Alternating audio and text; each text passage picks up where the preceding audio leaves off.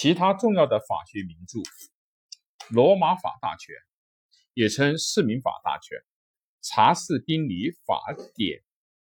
本书在古罗马文化末期的六世纪，即东罗马帝国时期，即古罗马法文化的大成。《罗马法大全》由法典、学说汇传和法学阶梯三部分组成，特别是。学说汇传收集了古代有代表性的法学家的学说，但因它是当作现行法而制定的，所以由特里波尼亚、鲁斯等编辑的时候进行了增删，已与原来的面貌有所不同。十二世纪以北意大利的波伦亚为中心，出现了研究该法典的学派。也就叫注释法学派。不久又出现了将此作为神圣罗马帝国的现行法加以解释的动向，在这里吸引了各国的留学生。这部法典便当作现行法进行了复活，也就是罗马法的复兴。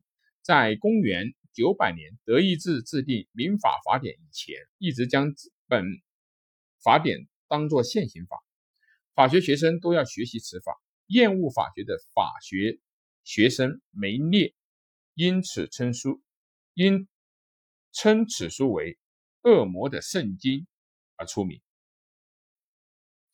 罗马法大全又译国法大全，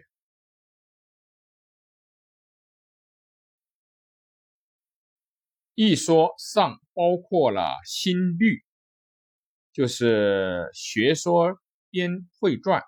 法学阶梯、法典，还有新律。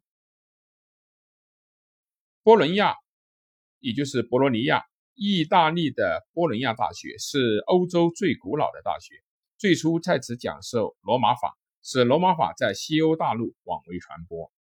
注释法的学派对法律的条文、词句逐一进行了注释的学派。十四世纪的后半期。注释学派继承前人进行系统性的注解，则称注解法学派，又称后期注释学派、评论法学派。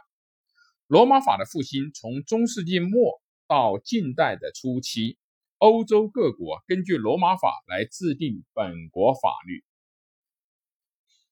耶林耶林说，罗马曾三次统一了世界，第一次是由国家。